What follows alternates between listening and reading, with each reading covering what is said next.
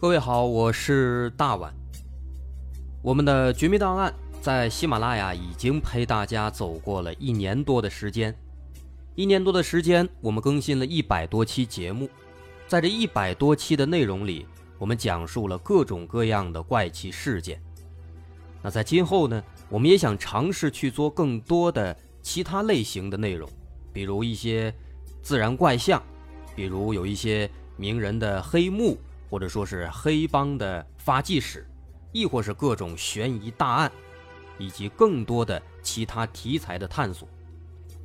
针对这些内容，目前我们也已经有了一个大概的规划。我们将会把这些内容做一个大概的整合，放在之后我们即将推出的一个新的专辑当中。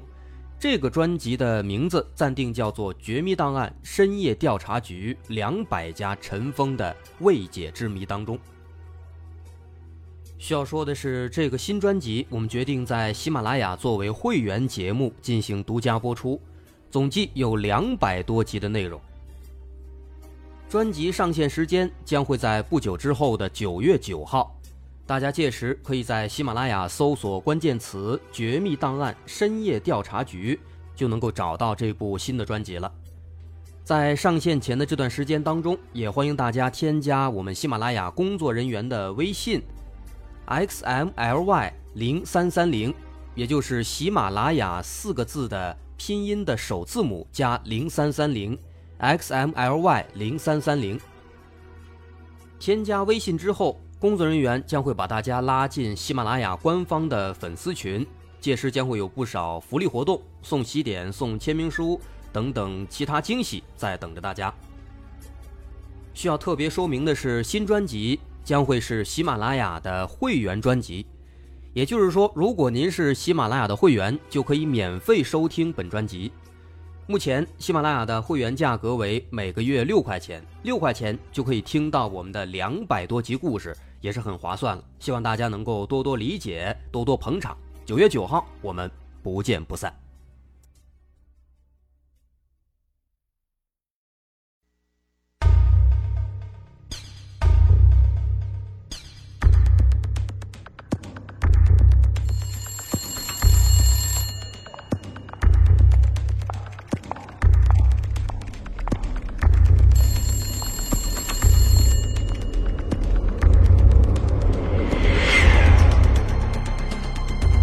探索事实真相，搜寻幕后真凶。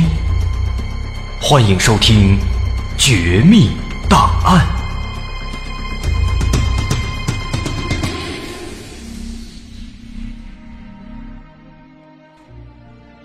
还原事实，探索真相。欢迎来到今天的《绝密档案》，我是大文。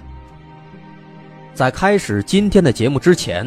我们不妨先来想象一个这样的场景：说有一天，你忽然发现自己被跟踪，并且被监视了，有无数个摄像头在全天二十四小时不间断地监视你的生活。这些摄像头无处不在，也许就隐藏在你家的各个地方，你工作单位的各个地方。它可能在你的办公桌的后面，也可能在你家。厨房的壁橱后面，也可能在你家的浴室的镜子后面，或者在你家的卧室的天花板上。而坐在这些摄像头背后观看的，是你不认识的成千上万的观众，他们无时无刻都在观看你的一举一动，你的生活的全部内容。而你的生活，就是一场超大型的真人秀节目，可是身为节目嘉宾的你。却全然不知。那么说到这些，大伙可能会想到金凯瑞主演的一个非常经典的电影，叫做《楚门的世界》。但是我们今天要说的是，这种细思极恐的事情，其实并不只是虚构的，不只出现在电影当中，它其实确确实实的发生在我们的现实生活当中。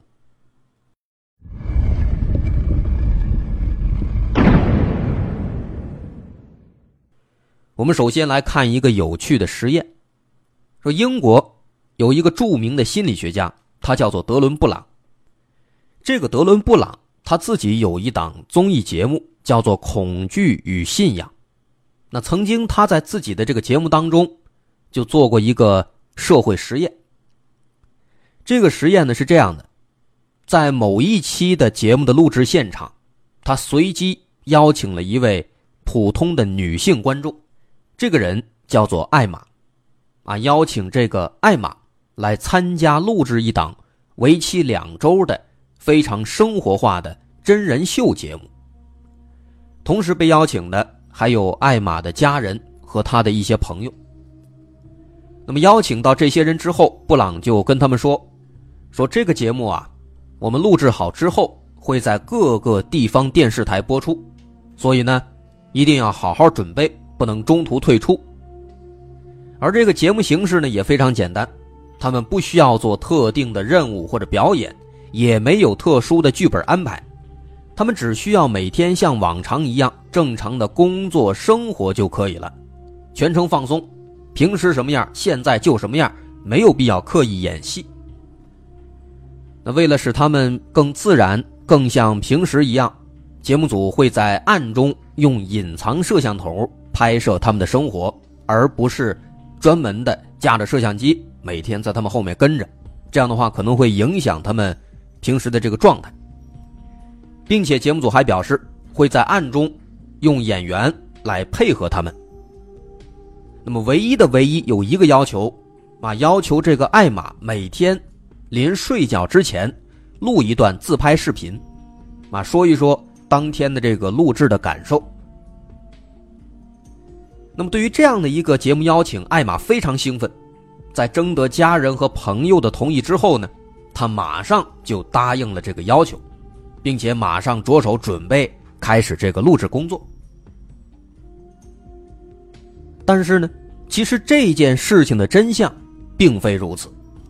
其实，根本就没有这档所谓的真人秀节目，也没有什么演员，没有什么隐藏摄像头之类的东西，更没有电视台的转播，这一切都是布朗对艾玛说的谎言。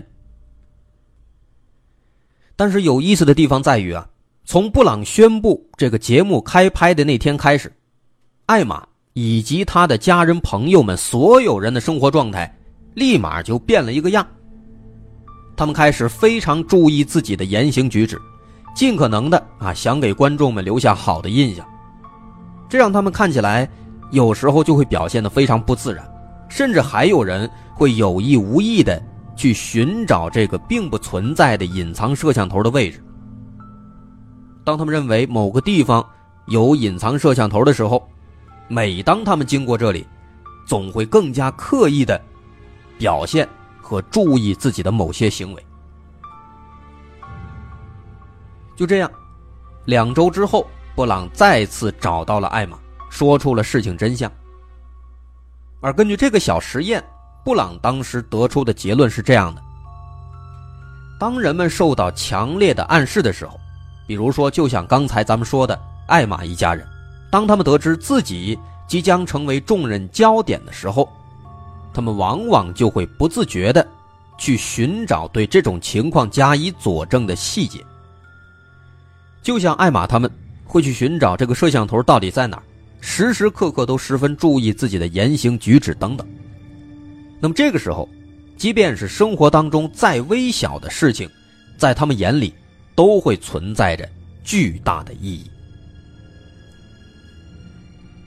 而电影《楚门的世界》。跟这个实验的不同之处在于，电影当中的主人公楚门，他并不知道自己生活在一档真人秀节目里面。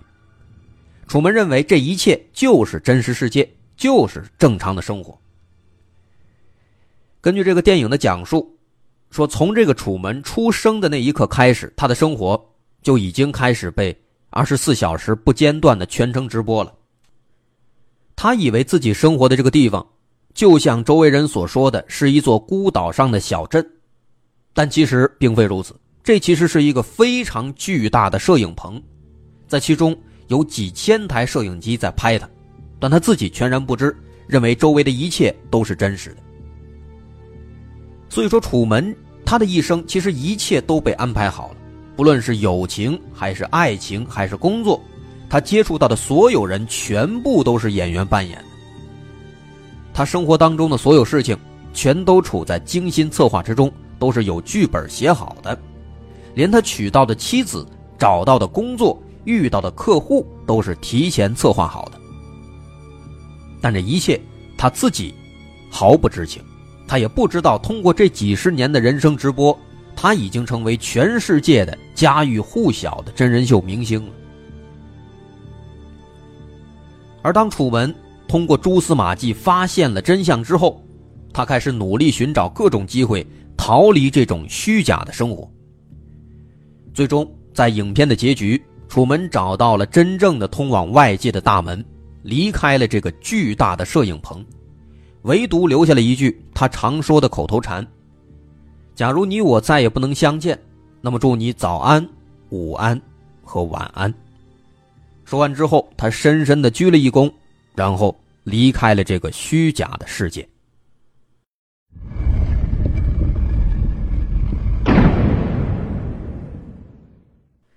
这部电影《楚门的世界》上映于一九九八年。豆瓣评分高达九点二分，至今经久不衰。